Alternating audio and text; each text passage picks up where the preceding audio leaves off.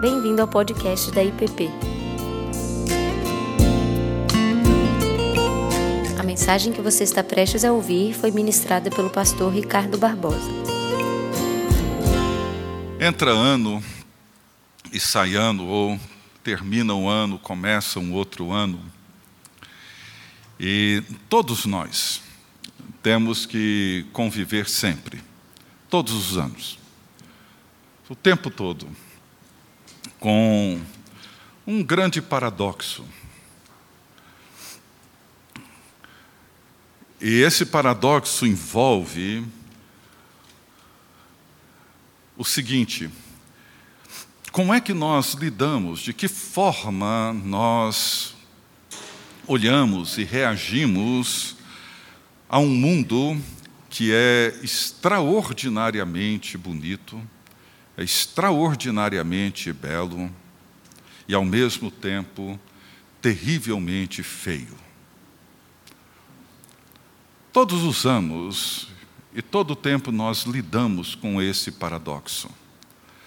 O profeta Isaías, no capítulo 6 do seu livro, ele diz assim: Santo, Santo, Santo é o Senhor dos exércitos, toda a terra está cheia da sua glória.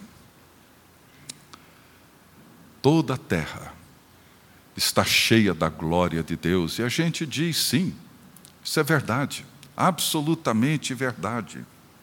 Todas as vezes que nós contemplamos a exuberância da criação de Deus, todas as vezes que nós vemos e testemunhamos gestos de bondade, de cuidado, de misericórdia, de justiça, de verdade, nós percebemos e reconhecemos a beleza do mundo que nós vivemos um mundo incrivelmente, extraordinariamente belo, porque nele nós vemos a glória de Deus, como Isaías viu, toda a terra está cheia da sua glória.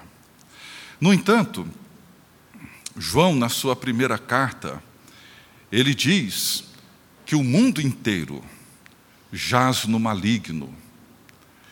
Isso também é verdade.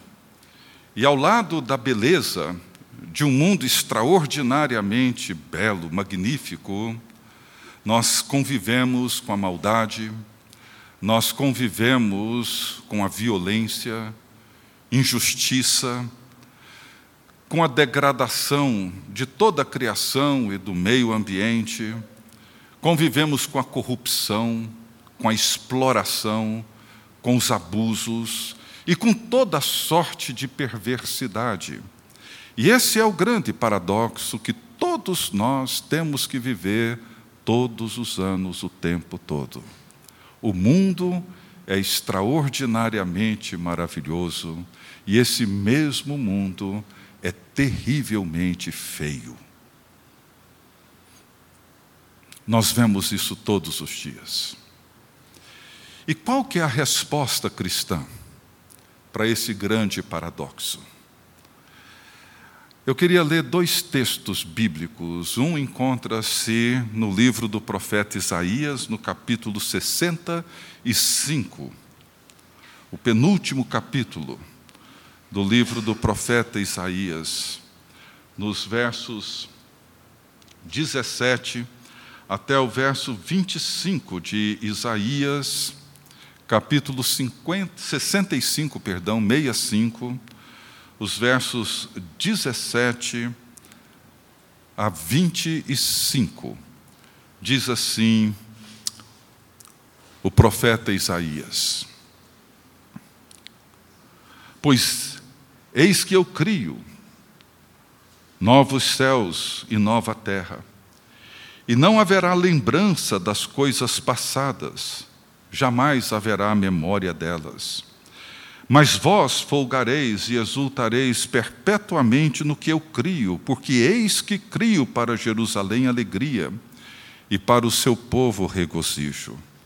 E exultarei por causa de Jerusalém, e me alegrarei no meu povo, e nunca mais se ouvirá nela nem voz de choro, nem de clamor. Não haverá mais nela criança para viver poucos dias, nem velhos que não cumpra os seus. Porque morrer aos cem anos é morrer ainda jovem. E quem pecar só aos cem anos será amaldiçoado. Eles edificarão casas e nelas habitarão, plantarão vinhas e comerão do seu fruto. Não edificarão para que outros habitem, não plantarão para que outros comam, porque a longevidade do meu povo será como a da árvore, e os meus eleitos desfrutarão de todas as obras de suas próprias mãos. Não trabalharão debalde, nem terão filhos para a calamidade, porque são posteridade bendita do Senhor, e seus filhos estarão com eles. E será que antes que clamem eu responderei, estando eles ainda falando, eu os ouvirei. O lobo e o cordeiro pastarão juntos, e o leão comerá palha como boi, pó será a comida da serpente. Não se fará mal, nem dano algum em todo o meu santo monte, diz o Senhor. O outro texto encontra-se no último livro da Bíblia, no livro do Apocalipse, capítulo 22, os versos 1 a 6. Apocalipse, capítulo 22, os versos 1 a 6.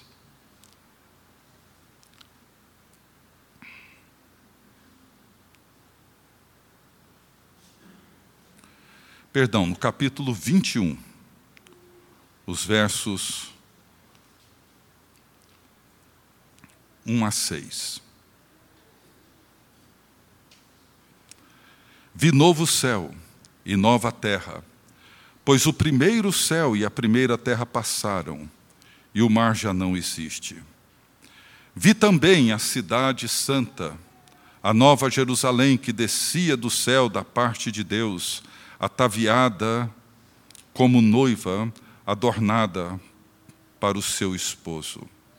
Então ouvi grande voz vinda do trono dizendo: Eis o tabernáculo de Deus com os homens. Deus habitará com eles. Eles serão povos de Deus, e Deus mesmo estará com eles. E lhes enxugará dos olhos toda lágrima, e a morte já não existirá já não haverá luto, nem pranto, nem dor, porque as primeiras coisas passaram. E aquele que está sentado no trono disse: Eis que faço novas todas as coisas. E acrescentou: Escreve, porque estas palavras são fiéis e verdadeiras. Até aí. A resposta cristã para esse grande paradoxo que nós vivemos, que é conviver num mundo que é ao mesmo tempo extraordinariamente belo e terrivelmente feio. É o uso da imaginação cristã, ou poderíamos chamar de uma imaginação profética. É ser capaz de imaginar aquilo que a Bíblia descreve como sendo o mundo que Deus está realizando, o mundo que Deus está preparando, como que é e como será esse novo céu e essa nova terra. Essa imaginação não é um esforço para sermos otimistas ou pensarmos positivamente, Trata-se de uma compreensão real daquilo que Deus está fazendo e como que aquilo que Deus realiza molda a nossa mente e alimenta a nossa imaginação. O pastor Batista, líder do movimento pelos direitos civis nos Estados Unidos, o reverendo Martin Luther King, foi uma dessas pessoas profundamente influenciada pela imaginação cristã. Em 28 de agosto de 63, falando para uma multidão de centenas de milhares de pessoas, na comemoração dos 100 anos da emancipação da escravidão nos Estados Unidos, onde ainda o racismo e a violência contra os negros era enorme, a discriminação era terrível. Luther King, com 34 anos, ele subiu no Memorial Lincoln e proferiu talvez um dos sermões mais conhecidos e mais impactantes de todo o século XX extraindo algumas frases, algumas sentenças desse seu sermão, ele disse algumas coisas como: Agora é hora de sair do vale escuro e desolado da segregação para o caminho da justiça racial. Agora é hora de retirar a nossa nação das areias movediças da injustiça para a sólida rocha da fraternidade. Agora é hora de transformar a justiça em realidade para todos os filhos de Deus. Disse mais: Eu tenho um sonho, que um dia, nas montanhas rubras da Geórgia, os filhos dos descendentes de escravo e os filhos dos descendentes de donos de escravo poderão sentar-se juntos à mesa da fraternidade. Eu tenho um sonho que um dia, mesmo no estado do Mississippi, um estado desértico, sufocado pelo calor da injustiça e pelo calor da opressão, será transformado num oásis de liberdade e de justiça. Eu tenho um sonho que meus quatro filhos pequenos um dia viverão em uma nação onde não serão julgados pela cor da sua pele, mas pelo conteúdo do seu caráter. Eu tenho um sonho que um dia o estado do Alabama, com seus racistas cruéis, meninos negros e meninas negras possam dar-se as mãos com meninos brancos e meninas brancas como irmãos e irmãs. Eu tenho um sonho que um dia todos os vales serão elevados Todas as montanhas e encostas serão niveladas. Os lugares mais acidentados se tornarão planícies, e os lugares tortuosos se tornarão retos, e a glória do Senhor será revelada, e todos os seres a verão conjuntamente. Essa é a nossa esperança.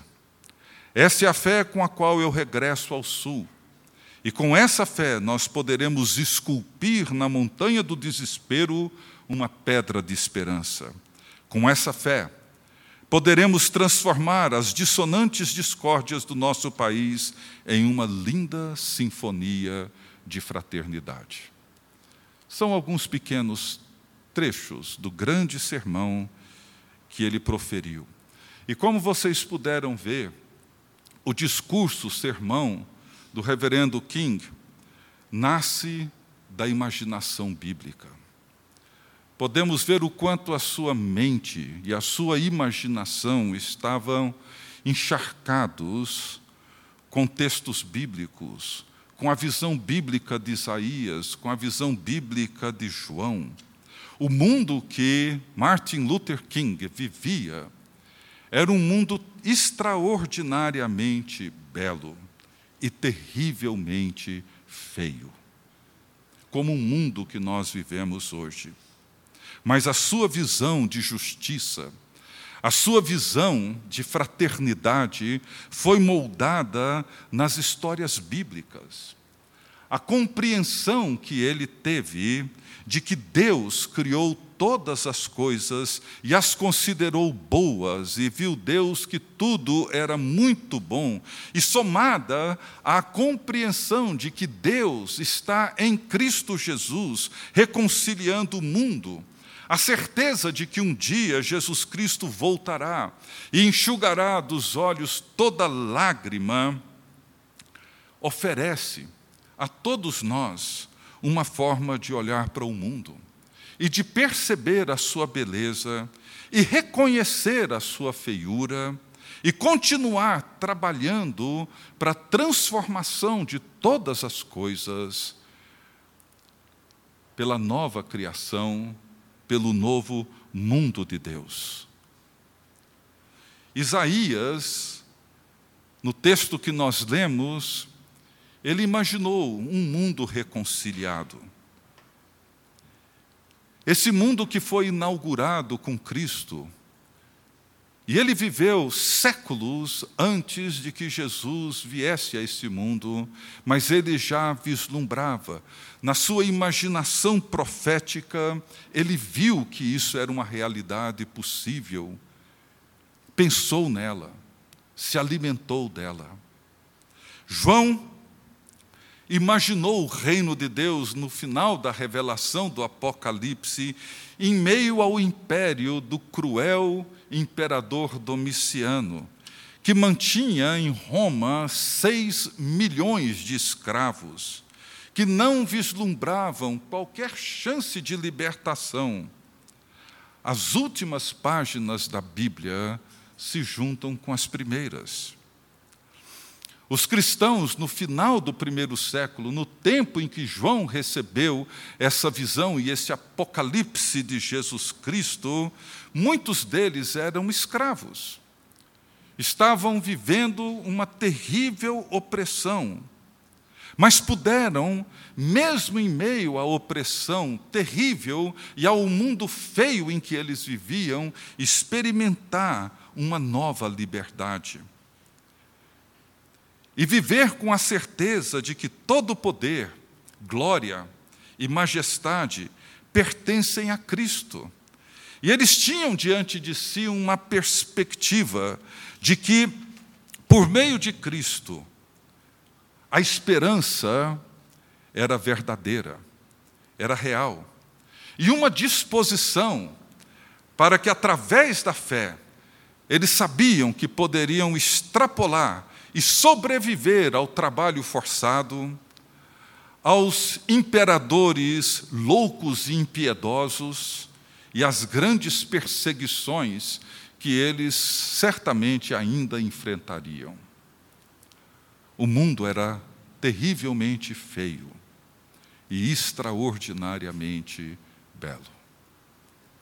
Paulo viveu esse paradoxo, açoites, prisões, situações as mais diversas.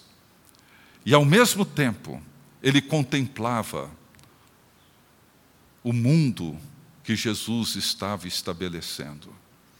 E conseguia ver, e conseguia ver a beleza daquilo que Deus estava fazendo por meio de Cristo, quando ele via homens se reconciliando, o poder de Deus se manifestando, pessoas experimentando a salvação e a libertação por meio de Cristo. A nossa mente, ela é capaz de observar, ela é capaz de analisar, ela é capaz de memorizar, ela é capaz de criticar, de fazer todas essas coisas, mas imaginar é algo bem diferente.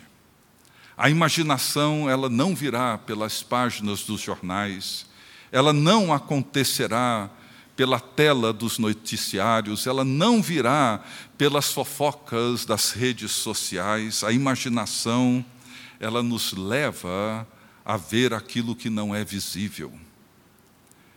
Ela nos leva a contemplar a realidade não visível. Não se trata de uma utopia, não se trata, como já disse, de um mero e vago otimismo, de pensar positivamente. Não. A imaginação é uma tarefa que todo cristão precisa cultivar para ter uma visão do mundo de Deus.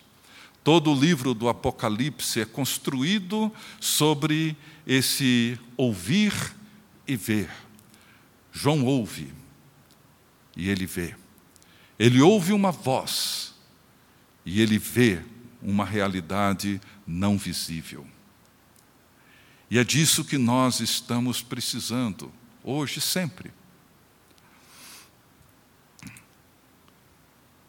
E eu queria deixar duas razões, dois motivos, pelo menos esses dois motivos, para nós cultivarmos a imaginação cristã ou a imaginação profética. O primeiro deles é que nós não podemos entender, muito menos viver a realidade da revelação de Deus, a realidade da palavra de Deus, sem a imaginação. É impossível. Desde as coisas mais simples e óbvias, por exemplo, quando Jesus disse: Olhai os lírios do campo, ou as aves do céu. Se nós não formos treinados na nossa imaginação, nós jamais entenderemos a natureza do cuidado de Deus, se não formos capazes de olhar para aquilo que Jesus olhou e extraiu uma beleza extraordinária. Jesus, falando sobre o seu cuidado, sobre a forma como ele nos sustenta, ele nos convida a olhar para as aves do céu, para os lírios do campo e imaginar o cuidado de Deus sobre a sua criação, e ele diz: vocês valem muito mais do que as aves e do que os lírios. Jesus, ainda no Sermão do Monte, ele disse, por exemplo, aquilo que vocês desejam que os homens façam a vocês, façam também a eles o mesmo. Nós temos que nos imaginar no lugar dos outros. Nós temos que nos ver no lugar daquelas outras pessoas, no lugar daquele garçom que nos serve nós temos que nos ver no lugar daquele gari que limpa a nossa rua.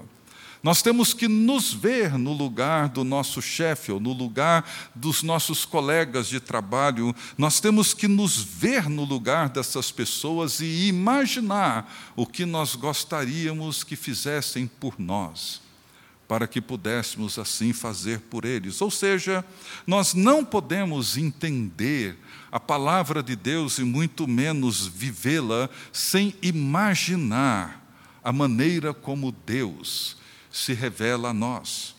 Paulo, depois de escrever na sua segunda carta aos Coríntios, no capítulo 4, depois dele descrever o seu sofrimento, as lutas pelas quais ele passou e passava como apóstolo, como um missionário, como alguém que dedicou a sua vida a proclamar o Evangelho de Jesus Cristo e fala das suas perseguições, das suas perplexidades, das calúnias que ele sofreu, das lutas que ele enfrentou, e todas essas dificuldades, e nunca desanimando, sempre permanecendo de pé firme, ele termina de descrever os seus sofrimentos e diz assim: por isso não desanimamos, pelo contrário, mesmo que o nosso homem interior se corrompa,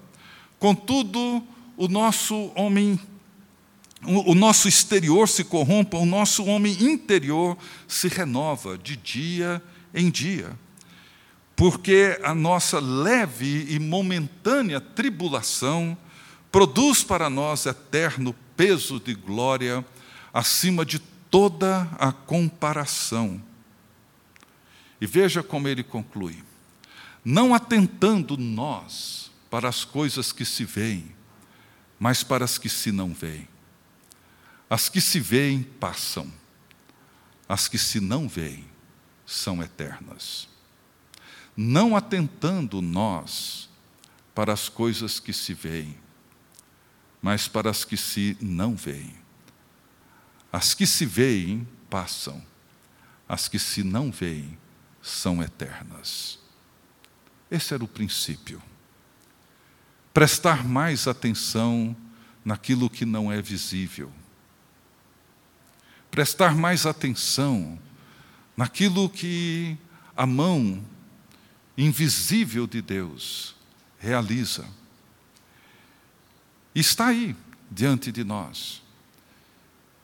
E tudo aquilo que Deus faz é extraordinariamente belo, extraordinariamente majestoso. O nosso mundo é um mundo belo e ao mesmo tempo feio. A imaginação é a forma como essas coisas são percebidas dentro de uma perspectiva real. A outra razão pela qual é importante para nós cultivar uma imaginação cristã profética é que ela nos liberta da idolatria e de uma fé tediosa. Se nós não cultivamos a imaginação para entender e perceber a beleza daquilo que Deus está falando, fazendo, nós nos apegaremos naquilo que passa. E esses se tornarão nossos ídolos. Nos apegaremos ao poder, nos apegaremos ao dinheiro, nos apegaremos a qualquer coisa que nos dê segurança, estabilidade, algum tipo de esperança, mesmo que fugaz e passageira, nós desenvolveremos e cultivaremos os nossos ídolos, aquelas coisas nas quais colocamos a nossa confiança. E a nossa fé torna-se vazia, vaga. A grandeza daquilo que Deus tem feito não pode ser honrada se nós a vemos de maneira enfadonha e se nós substituímos a beleza da criação de Deus e da nova criação de Deus por meio de Cristo, com coisas tão pequenas, tão vazias, tão passageiras, tão vulneráveis, tão limitadas. Nós temos que imaginar o mundo de Deus como ele de fato é. Porque se não fizermos assim, nós nos tornaremos reféns dos ídolos que nós criamos e do tédio de uma fé sem sentido, vazia, oca. E colocaremos nossa confiança naquilo que é pequeno e falível. Então, meus queridos irmãos e irmãs, nesse último dia do ano, onde ouvimos muito das perspectivas, das previsões, alguns mais otimistas, outros mais pessimistas. Esqueça tudo isso. O mundo seguirá sendo extraordinariamente belo e terrivelmente feio. Cabe a nós desenvolvermos uma visão e uma imaginação que nos dê a capacidade de ver mesmo em meio à feiura desse mundo, a beleza da nova criação de Deus. E não só ver isso para o nosso deleite, prazer, conforto, mas para compartilharmos isso com todos aqueles que, por meio de Cristo, têm os seus olhos abertos, a sua mente esclarecida e a imaginação de Deus envolvendo tudo aquilo que somos e toda a realidade dentro da qual nós vivemos. Então, espero que nos dias que se seguem, nos anos que se seguirão, a sua mente, seu coração, seja de tal forma encharcado de Deus e da Sua palavra, e que o Espírito Santo te envolva de tal forma que você tenha os seus olhos abertos todos os dias, para no meio daquilo que é terrivelmente feio, contemplar a extraordinária beleza da mão do Criador. Que Deus assim nos abençoe. Vamos curvar nossas cabeças e vamos orar mais uma vez. Deus bendito, nós te agradecemos, porque o Senhor é bom, é justo, é fiel e é misericordioso sempre. Te agradecemos, ó Deus, porque temos visto, mesmo em meio às lutas, dificuldades, nós temos visto o quanto o Senhor é bom e o quanto o Senhor é fiel, justo e misericordioso todos os dias. Não permita, ó Deus, que a feiura desse mundo, com toda a sua maldade e perversidade, ofusque a visão de todos aqueles que creem em Ti, para que possamos, ó Deus, contemplar o Teu trono glorioso e reconhecer que o Senhor reina acima de tudo e acima de todos.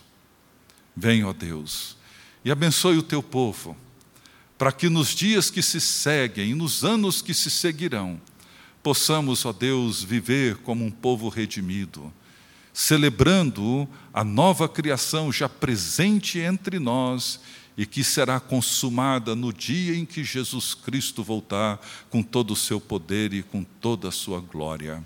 É o que nós te suplicamos em teu nome. Amém. Você acabou de ouvir o podcast da IPP. Para saber mais, acesse nossa página em www.ippdf.com.br.